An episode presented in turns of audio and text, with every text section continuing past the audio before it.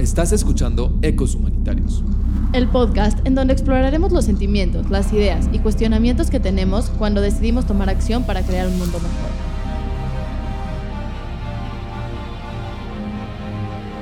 Soy David Rayek. Y yo Raquel Bainca. Bienvenidos al podcast de Cadena.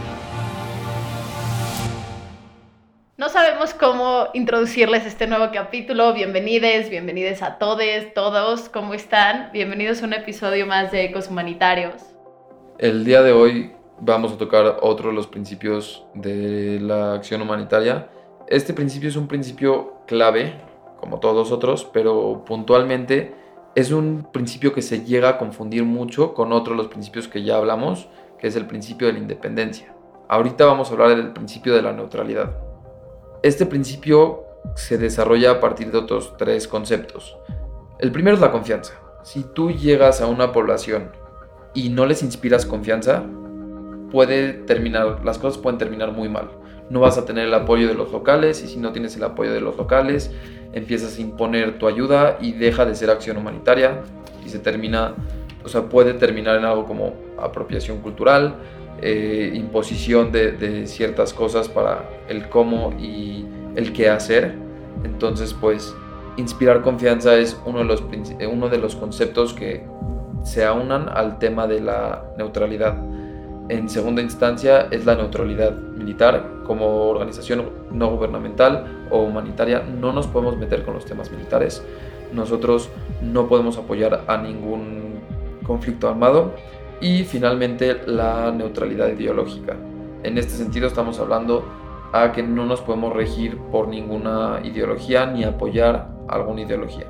Y bueno, algo que con todo lo que nos explicas me viene mucho a la mente es que creo que nos ayuda a dos cosas principales. Lo primero que siempre hablamos es tener a nuestro beneficiario en el centro, ¿no? A esa persona que fue dañada por algún desastre, crisis, etcétera, estar en el centro. Y también creo que la neutralidad a nosotros como actores de acción humanitaria nos ayuda a centrarnos, ¿no? Nos dice, ok, tienes que ver aquí y no te puedes desviar por todo lo que está pasando, porque en momentos de desastre crisis y así, pues hay un caos alrededor. Entonces nos ayuda a enfocar esa visión. Y ahí es donde empezamos con los conflictos. Porque sí, o sea, mucho de lo que hablamos en, en, en el podcast en general es de ver todo. Es de ver todo sin perder el enfoque. Entonces como que es esta contraposición de, ok, contempla todo, entiende que es, que es un sistema y si tocas algo vas a manipular lo demás. Y pues bueno, para hablar de esto tenemos una invitada muy especial, una invitada que nos va a contar pues muchas anécdotas que creo que eso va a poder ilustrarnos esto, porque a veces suena muy abstracto, ¿no? Entonces, pues David nos va a contar un poquito. Bienvenida, Soani. Este, ¿Te podrías presentar, por fin? ¿Nos podrías contar un poco de tu experiencia, de qué haces hoy en día y qué has hecho? Mi nombre es Soani Betancourt, soy de nacionalidad hondureña, residente mexicana desde hace 19 años en este hermoso país. Te llevo ya 28 años en, en, el medio humanitario como trabajadora humanitaria. Inicié mi carrera en Cruz Verde hondureña, luego en Cruz Roja hondureña, estaba en, en Cruz Roja mexicana y hoy por hoy pues en World Vision México, que es una organización increíble que trabaja para la protección contra la violencia y la niñez a nivel mundial y pues parte de, de mi rol en esta organización es la Gerencia Nacional de Asuntos Humanitarios y Seguridad Corporativa. Entonces es un tema muy, muy importante, ¿no? Es un pilar muy fundamental para esta organización. Como les digo, tengo ya 28 años de, de carrera en este medio, de orgullosamente trabajadora humanitaria y pues aquí estoy a sus órdenes. ¿Nos podrías dar tu definición del el principio de la neutralidad? ¿Para ti qué significa? Sí, algo muy sencillo, ¿no? Es, es, es un principio fundamental, un fundamental muy importante que muchísimos dejan de lado, pero para mí la neutralidad es tan fácil y sencillo, ¿no? Que no es ni de uno ni de otro, que entre dos partes contendientes permanece sin inclinarse a ninguna de ellas, ¿no? Hablando de naciones o estados que no toma parte en las guerras en otras naciones que se sostienen, ¿no? Somos una parte, una línea media en el cual nuestro principio así fundamental es llegar a los más vulnerables de una u otra forma, sin importar que, que hayan conflictos y, y, tengan esas diferencias. Nosotros somos una línea media y es la neutralidad, que debemos llegar sí o sí, independientemente de todos estos conflictos o diferencias que se tengan en los diferentes sectores o las diferentes agencias. Muy, muy bien puesto en palabras. Pues ya entrando un poco más a la parte anecdótica, nos gustaría que nos cuentes desde dos puntos de vista cómo has vivido este principio, ya sea en campo o en tu día a día a nivel institucional y a nivel personal. Pues hoy en día la palabra neutralidad está ampliamente utilizada entre la comunidad humanitaria, ¿no? Usualmente eh, significa, eh, eh, para significar la, la, provisión de la ayuda humanitaria de una manera imparcial independiente, basada únicamente en las necesidades. hablamos un poco de la neutralidad en los derechos internacionales, que es la no participación una guerra por parte de un país, con reglas referidas a la neutralidad.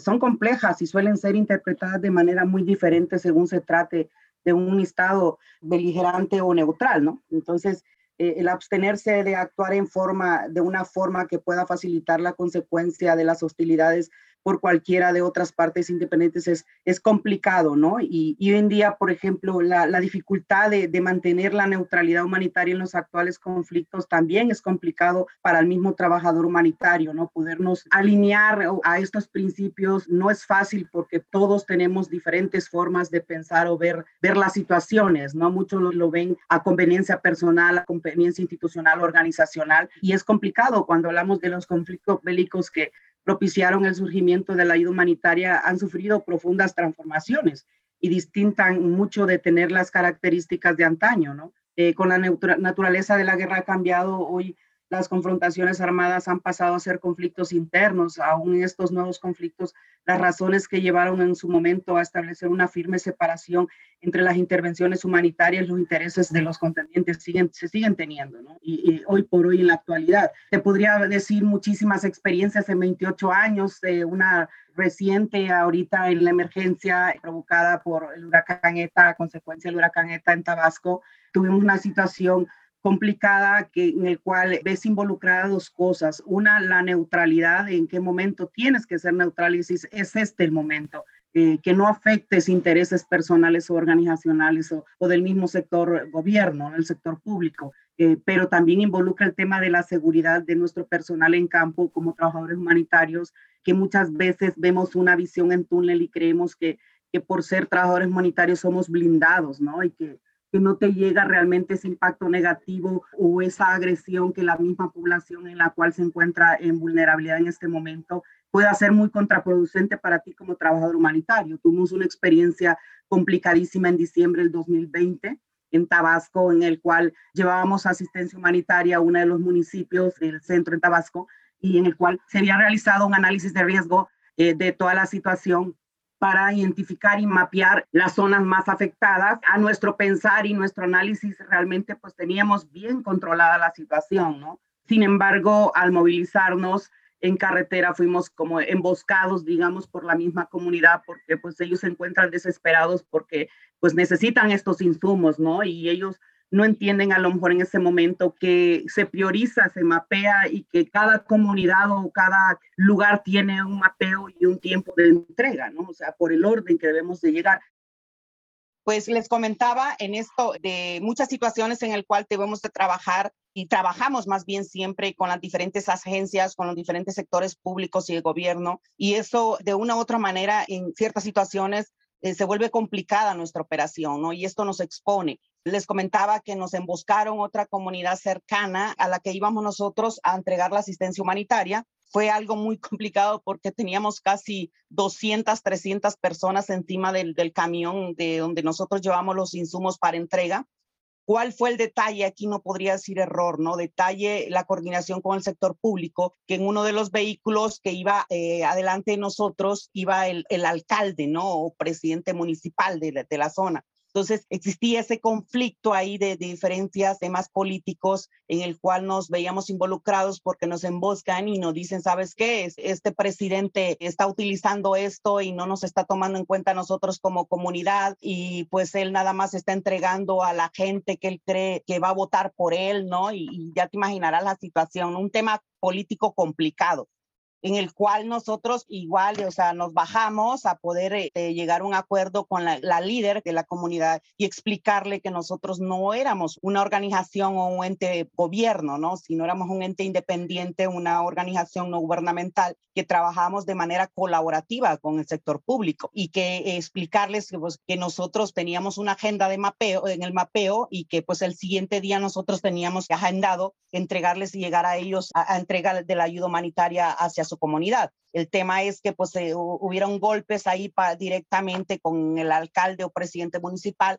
y complicadísimo pues poder nosotros negociar, digamos, a este nivel, poder negociar con estos líderes de la comunidad para que ellos entendieran que nosotros somos una organización neutral. Entonces, imagínate en esta parte de, no llegar a una buena negociación y de no hacerles entender que somos neutrales y que nuestro mandato es la asistencia humanitaria y la protección a la niñez y que pues no estamos involucrados en esta parte de política, eh, es complicado, ¿no? Entonces, ahí en este punto pusimos, digamos, estuvimos en riesgo tanto nuestro personal, tanto nuestros insumos y toda la logística que llevábamos. Gracias a Dios, nos tuvimos ahí, que te diré, 15, 20 minutos que no nos dejaban pasar y al final, pues si tuvimos una buena negociación que determinamos que el presidente y el, eh, o el alcalde municipal se mantuviera aislado completamente y que pues no se involucrara en un aspecto con nosotros porque pues eso de una u otra forma nos ponía en riesgo y el brandeo o de nuestro logotipo, de nuestra imagen también, nuestra, nuestro tema reputacional se, se exponía, ¿no? Entonces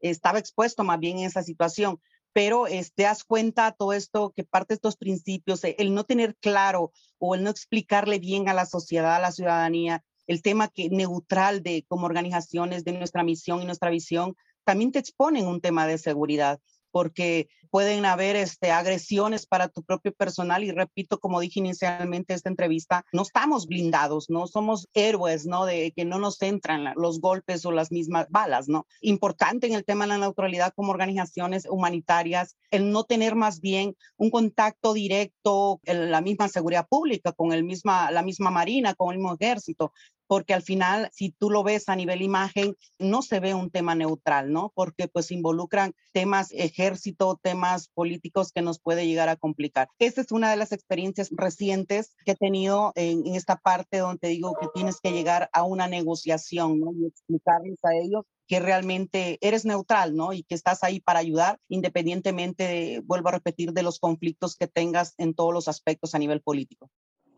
Wow, qué fuerte experiencia, porque sí, como que hasta cierto punto también llega un momento donde dices, ¿cómo nos hacemos entender que nuestras intenciones son puras, no? Exactamente.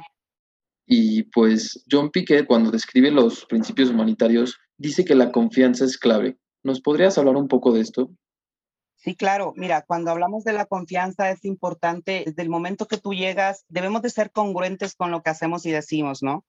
No podemos prometer algo que no tenemos, ¿no? Eh, en la mayoría de veces, muchas organizaciones cometen el error fuertísimo de jugar con la necesidad del momento de la misma ciudadanía, ¿no? Muchas veces por querer impactar de manera positiva, digamos, juegan con esa necesidad, ¿no? del momento de, esta gente en el cual ellos están abiertos y creen todo lo que tú les, les puedas decir, ¿no? Porque pues están esperando del cielo, ¿no? La, la ayuda que ellos están requiriendo en ese momento.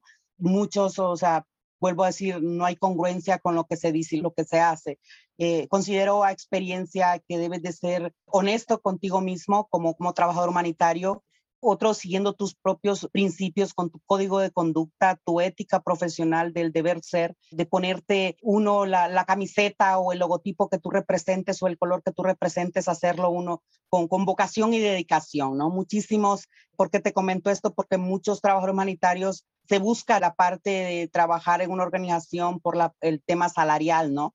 Pero realmente lo, lo importante y lo más padrísimo, dice el mexicano, que te puede pasar en la vida es ganar por hacer lo que te gusta, ¿no? Y eso se llama dedicación, pasión y vocación. Si no tienes esas tres cosas importantes, jamás vas a inspirar una confianza ante los más vulnerables. Entonces, en primera instancia es eso, creértela tú mismo, confiar en tus convicciones, confiar en lo que tú estás haciendo como trabajador humanitario y cuando tú llegas, eres transparente, ¿no? Entonces creas esa confianza de todas estas personas que se encuentran en una situación vulnerable, en una situación difícil, ¿no? Porque han perdido temas de infraestructura, han perdido familiares, han perdido eh, hasta la misma dignidad muchísimas veces. Se nos olvida la parte emocional que esta comunidad está viviendo, los niños y niñas, jóvenes y adolescentes, eh, el nivel de impacto que están recibiendo de forma negativa a nivel en una emergencia, ¿no? La niñez en emergencia. Entonces, tú llegas y prometes lo que no vas a hacer, ¿no? Y no cumples, entonces eso pierdes credibilidad y confianza como organización, como persona, como profesional. Entonces, ante todo es, repito, ser congruente con lo que dices y haces y realmente prometer lo que vas a alcanzar. Lo que no se puede, no se puede más allá. Es preferible trabajar de manera colaborativa con diferentes sectores, con diferentes agencias, que si tú realmente tienes un requerimiento o tienes insumos que puedas ayudar en ese momento, poderte juntar con las diferentes agencias, como comento, y poder llegar y decir, ¿sabes qué? Aquí está, yo entro con, con kit de higiene, pero Cruz Roja entró con alimentos, eh, Cadena entró con wash. Entonces, haces un trabajo colaborativo y realmente estás creando esa confianza y dando seguimiento a todas estas personas que lo están necesitando en ese momento. Entonces, esa es parte de la confianza que, que puedas impactar de manera positiva, como repito, como profesional, porque tienes que creértela, tienes que ser realmente un profesional humanitario. Y la otra, cumplir con lo que estás prometiendo, ¿no? Cumplir y lo que no está en tus manos, es mejor decir, sabes qué, este es mi alcance, hasta acá puedo llegar y realmente en base, en base a, a mi evaluación y análisis, a, a, mi evaluación de necesidades de un EDAN, decir, sabes que hasta aquí es donde yo puedo llegar. Entonces, esa es parte de la confianza y el comportamiento que tú tengas profesional es muy importante, jamás perder ese foco, ¿no? Que te debe caracterizar como trabajador humanitario. Sí, creo que lo que dices, no sé, mencionas muchos puntos muy importantes, ¿no? Como esta parte de entender cuáles son tus límites, que creo que cuando estamos en un desastre se vuelve súper difícil, porque como ves a la gente sufriendo, dices, bueno, les quiero ayudar y te encantaría decirles todo va a estar bien, pero pues entre más profesional te haces, entre más entiendes lo que estás haciendo, sabes que no les puedes decir lo que no vas a lograr porque dejas más consecuencias. Importante, la, la gente quiere escuchar lo que quiere escuchar, lo que necesita en ese momento. No podemos utilizar ese, ese flanco o esa herramienta para posesionarnos como organización o como instituciones. No, eso no debe de ser posible, ¿no? Ellos creen todo lo que tú les puedas decir, ¿no? Ellos lo que, eso es lo que necesitan. Pero tú debes de ser, vuelvo a repetir, profesional, ético, deber ser, de decir, sabes que ese es mi alcance, es mi línea, mi límite, y hasta acá puedo llegar, ¿no? Y creo que eso es más sano, eso es más viable, eso es más profesional y, y más ético, como repito, ¿no?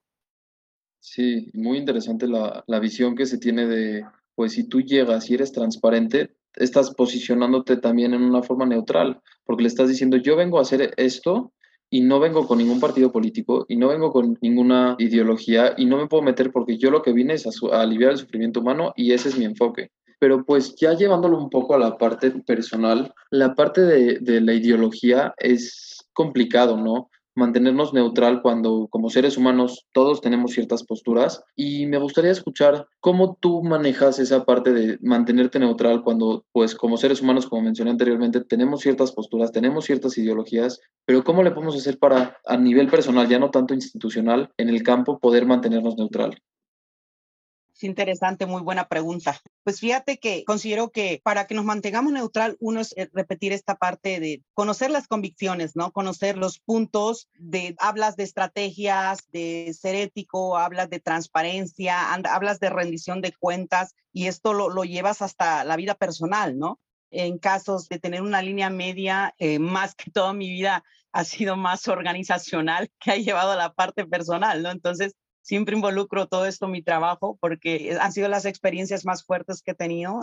Eh, considero que, vuelvo a repetir, debes de conocerte y tener esa vocación y que en todas la, las trayectorias de tu vida, tanto personal o profesional, debes de ser neutral. Te pasa en el día a día cotidiano, por ejemplo, en familia, ¿no? Un ejemplo, o sea, en caso de mis hijos, yo tengo dos hijos, uno de 15 años y otra de 7, ¿no? Entran en conflicto, es un, es un ejemplo, ¿no?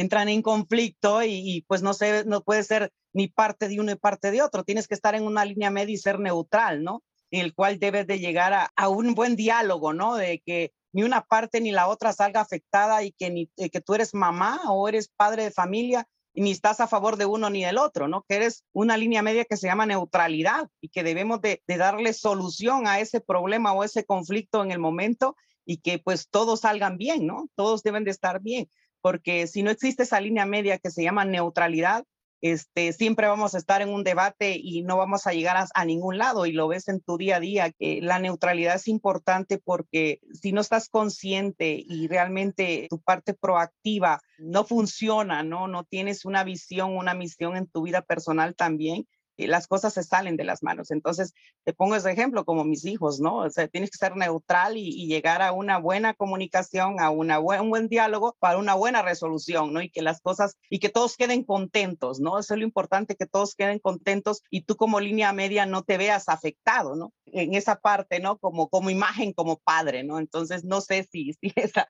también puede ser un ejemplo en la vida diaria, más que todo, mi vida es más trabajo organizacional y podría tener muchísima experiencia. A lo mejor eh, yo te podría decir ahorita, eh, he utilizado muchísimo la neutralidad a nivel personal, ¿no? Pero eh, más a nivel es trabajo, ¿no? Que ha sido mi vida de 28 años. Claro. ¿Y crees que nos podrías dar un consejo para todos los voluntarios, todos los que están comenzando a ser humanitarios, para aplicar este principio? Claro, mira, el principio de neutralidad es, es, de las acciones humanitarias que provoca muchas veces tensiones y dificultades difíciles de asimilar, ¿no? Ciertas posiciones señalan que la modificación de la naturaleza, como les hablaba, de los conflictos exigen una intervención no neutral muchísimas veces, ¿no? Y, nos sentimos en, una punta, en un punto medio que no sabemos qué hacer, hacia dónde jalar, y hay diferentes escenarios en el cual que no sabes cómo actuar, eh, si estás haciendo lo correcto o no lo correcto. Queremos quedar bien con una parte y la otra contraparte. ¿Qué hacemos en esto? Yo daría un, consejo eh, en mi experiencia que debes de estar firme con tus convicciones, firme con lo que estás haciendo y debes dejar de un lado la parte emocional, saberlo controlar más bien porque cuando dejamos que estas emociones nos controlan en este tipo de trabajo, perdemos la línea, perdemos la visión. Entonces, no podemos pensar 100% solo con el corazón. Debemos conectar el corazón con la mente de ver realmente la necesidad del momento y priorizar, ¿no? Y que en base a los insumos que realmente tenemos, saberlos eh, distribuir en base a esa prioridad. Entonces, el conectar estas dos cosas es importante porque también tiene que ver corazón para que tú seas un trabajador humanitario, pero también está la razón, ¿no? Y esto entra a la mente, ¿no? En nuestro, nuestro cerebro que controla todo esto. Entonces, deben de ir de la mano para que tú puedas realizar un trabajo profesional, un trabajo efectivo, un trabajo que realmente eh, se vea con resultados. ¿Y cuál es el resultado? Que la ayuda llegó. ¿Cuál es el resultado? Que la gente está satisfecha con esa asistencia que tú diste en ese momento. Entonces, creo que es un control de emociones. Es mentira que no nos pega no nos impacta hasta nosotros como trabajadores humanitarios, independientemente que tengamos mil años en el medio, siempre te va a pagar esa parte emocional pero considero que la inteligencia emocional es muy importante aquí y repito, debe de haber una conexión entre el corazón y la mente para que vaya de la mano, pero pensar con cabeza fría, con cabeza fría porque si no te vas a enfocar en una visión en túnel y no vas a ver todos los riesgos y todas las contras que vas a encontrar en el camino y realmente no vas a tener un panorama amplio de ver todas las necesidades que hay en este momento y que tu ayuda realmente sea efectiva.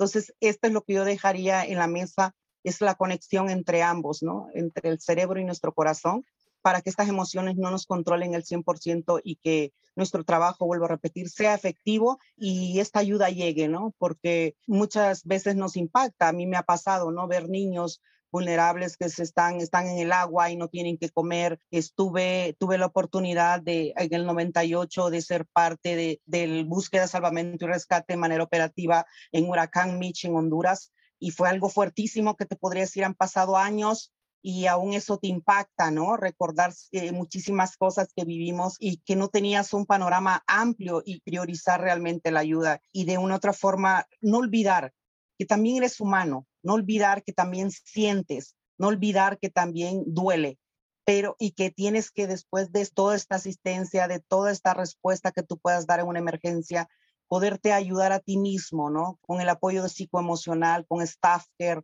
porque tú también necesitas desconectar, tú también necesitas liberar todas esas emociones que traes y créeme que después de esto verás las cosas de diferente manera no olvidar que somos seres humanos, que sentimos, que somos seres humanos con diferentes formas de pensar y actuar a lo mejor. Eh, decía un amigo hace muchísimos años que de mil personas que nacen en un día, una es diferente, ¿no? Y Dios eh, asigna encomiendas, ¿no? Tareas eh, y herramientas a este mil, ¿no? De, de los 999, que es el que va a ayudar, ¿no? Es el que trae una bendición pero sin embargo, como digo, también siente. Entonces, que no se olviden de trabajar esa parte psicoemocional y que esto les ayudará a poder tener un control entre su mente, entre su cerebro y su corazón.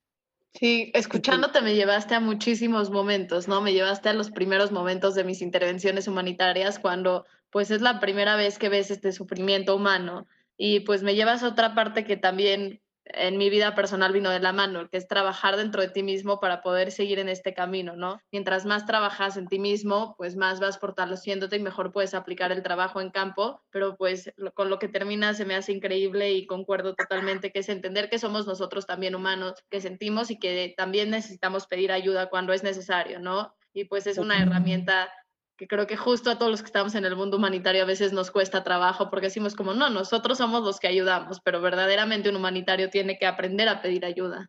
Y esta relación que haces entre el corazón y la mente se me hace extraordinaria porque justamente es llevar los principios humanitarios a nuestra vida. Esa parte de la imparcialidad, de la neutralidad, de encontrar este punto medio entre la razón y el sentimiento, entre la emoción y la inteligencia práctica para pues poder hacer las cosas de una mejor manera. Y ahí se puede definir esta neutralidad a partir de un no te dejes llevar por las emociones, pero tampoco por lo racional. Eres humano y se me hace increíble pues eso es lo que podría eh, aportar y, son muchas experiencias, pero considero que nunca terminas de aprender, ¿no? Tenemos que estar abiertos, que no somos expertos, no somos los mejores especialistas, todas las emergencias, todas las respuestas, todos los escenarios son diferentes, diferentes totalmente.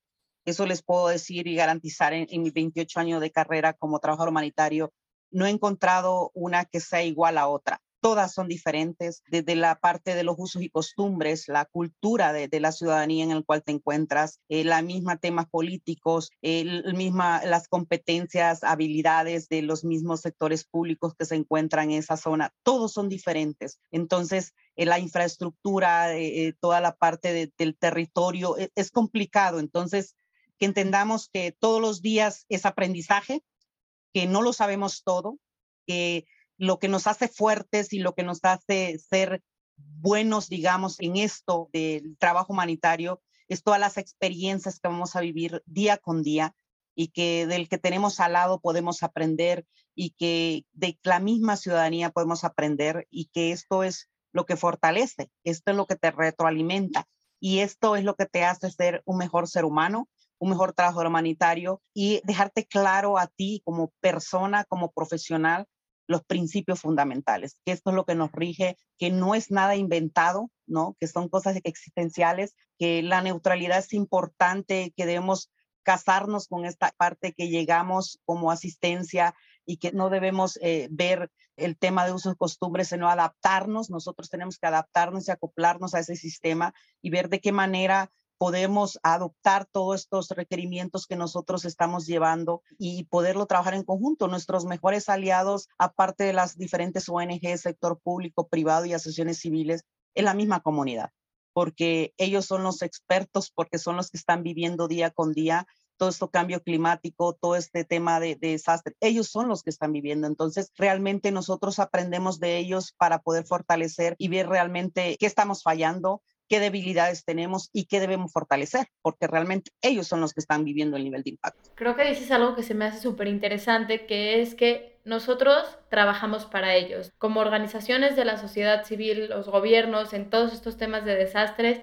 actuamos para los damnificados, para aquellas personas que van a ser nuestros beneficiarios y creo que es lo más importante de entender y entenderlo de la manera positiva, ¿no? Ellos son los que están sufriendo, entonces nosotros tenemos que adaptarnos, tenemos que conocer cuáles son sus necesidades y con nuestros conocimientos en conjunto decidir cuál es la mejor manera de que salgan adelante. Pero ellos son el actor principal y en este momento pues creo que hacemos muchas cosas y reconocerlos a ellos como actor principal hace que no pues que no perpetuemos la ayuda y no nos convirtamos en algo de asistencialismo, que creo que en otro capítulo tenemos que platicar de asistencia, asistencialismo, pero que no hagamos que la ayuda sea perpetua, que no permitamos pues toda esta parte de paternalismo. Entonces, pues creo que eso es súper importante. Totalmente. Y regresando un poco a la parte de la confianza, tu relación con estas personas, con estas comunidades, es clave. Si no tienes esta relación, estás, estás casi casi a ciegas y estás imponiendo tu ayuda y no estás ayudando. Y, o sea, sí los puedes ayudar,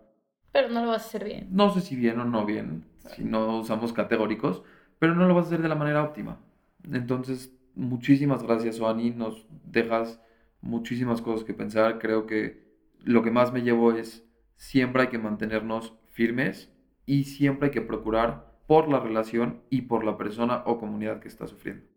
Sí, pues también escuchar y que nos escuchen, darnos el tiempo de escuchar a los demás y hacer que escuchen cuando tenemos algo importante que decir, sean las personas que estén actuando en ese momento es súper importante. Y pues a los demás muchísimas gracias por escucharnos. Eh, si tienen alguna pregunta para Suani, ya saben que nos las pueden hacer llegar y nosotros se la vamos a hacer llegar a ella. Ya saben, conocen nuestras redes y muchísimas gracias por escucharnos. Esto fue un capítulo más de Ecos Humanitarios. Nos puedes encontrar en Instagram como arroba ecoshumanitarios. Si quieres más información, entra a www.ecoshumanitarios.com. Soy Raquel Vaintro. Y yo soy David Roger.